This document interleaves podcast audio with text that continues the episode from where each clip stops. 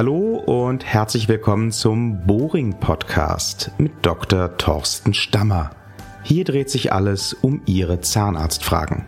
Heute hören Sie eine ganz besondere Folge, denn wir alle befinden uns in einer besonderen Situation. Auf der ganzen Welt greift das neuartige Coronavirus um sich. Um die Ausbreitung des neuartigen Virus einzudämmen, wurde das öffentliche Leben auch in Deutschland inzwischen auf ein absolutes Minimum reduziert. Das betrifft natürlich auch Zahnärzte wie Dr. Stammer und hilfesuchende Patienten. Wie steht es um die zahnärztliche Versorgung in der Pandemie? Was ist möglich? Was nicht? Sollte man in diesen Tagen überhaupt zum Zahnarzt gehen? Diese und andere häufig gestellte Fragen rund um den Coronavirus beantwortet Ihnen heute Dr. Thorsten Stammer. Hallo, grüß Gott. Der Ausruf des Notstands hat natürlich in ganz Bayern für einige Aufruhr gesorgt und dafür, dass auch bei uns in der Praxis einiges äh, anders laufen musste. Wir sind aufgrund der Anordnung unserer Körperschaften angewiesen, unseren Praxisbetrieb runterzufahren. Das heißt, alle verschiebbaren Behandlungen, das sind etwa 90 Prozent, werden verschoben. Wir müssen aber Präsenzpflicht in der Praxis erfüllen, weil unsere Körperschaften von einem Versorgungsauftrag ausgehen als äh, Kassenzahnarzt. So sind wir in einem Dilemma. Besser wäre natürlich, dass durch eine überregionale Anordnung der Praxisschließung zu regeln. Aber leider versucht uns die Körperschaft und auch die Bayerische Landeszahnarztkammer in einen Spagat zu bringen, dass wir einerseits im unternehmerischen Risiko stehen und da Präsenz zeigen in der Praxis und andererseits aber alle Behandlungen, die mit Spraynebel in Verbindung sind, nicht mehr durchführen dürfen.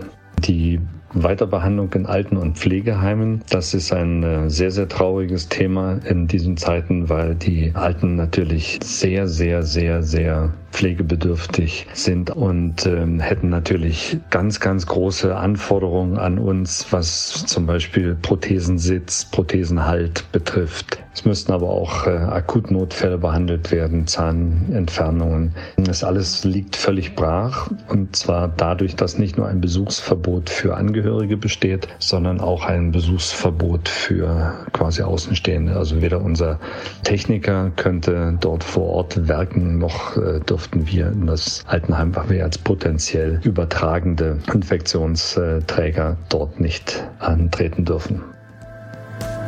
In vielen Arztpraxen und Kliniken sind Schutzmittel in diesen Tagen Mangelware. Auch ein Sicherheitsabstand ist im Rahmen einer ärztlichen Behandlung nur schwer einzuhalten. Wie sieht der Praxisalltag in der Pandemie bei Dr. Stammer aus?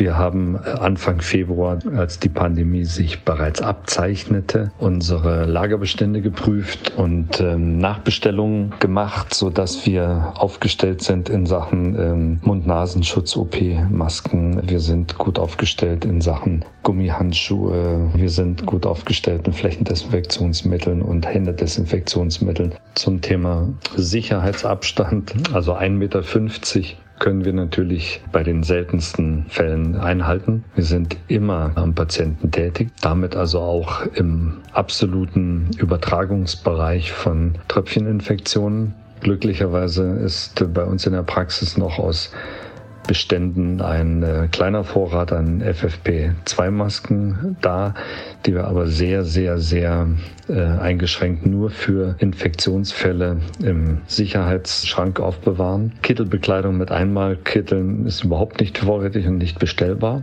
Wir haben eine Anamnese äh, speziell für die Corona-Zeit erstellt, in dem die Patienten über Symptome berichten. Wir wissen aber, dass eben auch asymptomatische Fälle geschildert werden. Das heißt also Patienten, die keinerlei Symptome zeigen, infektiös sein können und dort schon zur Übertragung äh, des Virus in der Lage sind, sodass das alles auf etwas wackeligen Füßen steht. Fernerhin muss man natürlich sagen, dass wir ein Leben lang schon mit Virus- und bakteriologischen Behandlungen zu tun haben. So können wir immer wieder darauf ähm, nur verweisen, dass wir dazu speziell eine Sterilisationskette aufgebaut haben, die wir natürlich nochmals innerhalb dieser Zeit überprüft haben und auch Instrumente, die als äh, semikritisch eingestuft werden, jetzt in den Sterilisationszyklus geben, um auch sicher zu gehen, dass ähm, eine Übertragung anhand äh, von irgendeinem kleinen Kettenglied, was in dieser Hygienekette unterbrochen ist oder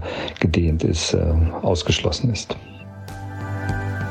Auch für den Fall, dass ein Corona-Patient zahnärztliche Hilfe braucht, gibt es inzwischen klare Richtlinien, weiß Dr. Stammer.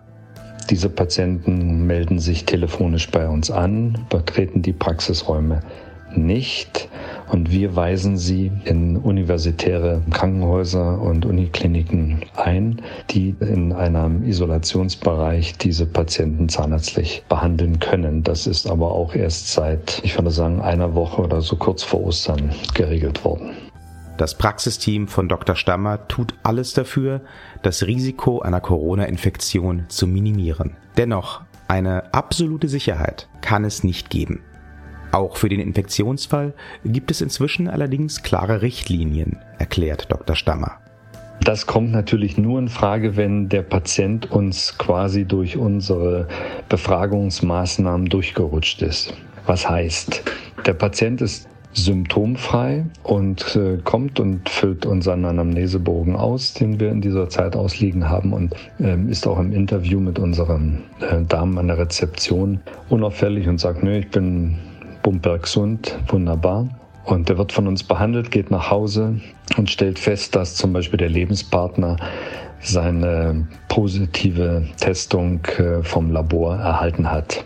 Damit wäre natürlich der Fall, dass ähm, er in Quarantäne muss gegeben und in der Quarantäne lässt er sich jetzt testen und mit einem Zeitversatz von zwei, drei Tagen kommt dann der Befund zu ihm und er sei auch positiv getestet. Dann macht er sich natürlich auf die Suche der Kontakte und dann kommen wir vielleicht frühestens drei Tage später in die Information, dass tatsächlich ein infizierter Patient bei uns in der Praxis war. Das bedeutet natürlich, dass die Wege dieses Patienten nachvollzogen werden, soweit es geht. Die Praxis muss nach dem Besuch eines äh, infizierten Patienten geschlossen werden, beziehungsweise muss der Raum oder die Räume, die der Patient betreten hat, müssen professionell, das heißt durch einen externen, ich sage jetzt mal Hygienekammerjäger, desinfiziert werden.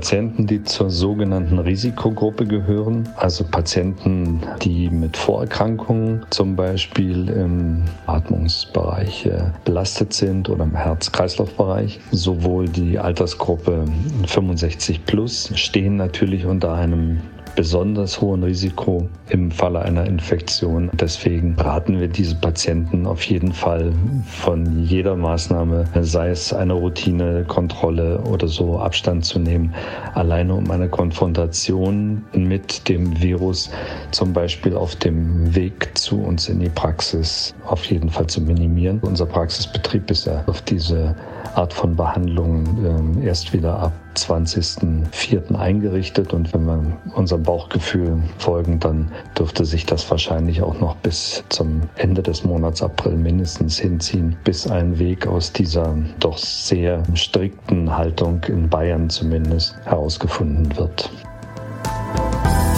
Die zahnärztliche Versorgung ist gesichert auch und gerade in der Corona-Krise. Dr. Thorsten Stammer rät jedoch dazu, in diesen Tagen nur unbedingt notwendige Behandlungen vornehmen zu lassen. Alles Weitere wartet besser auf einen späteren Zeitpunkt.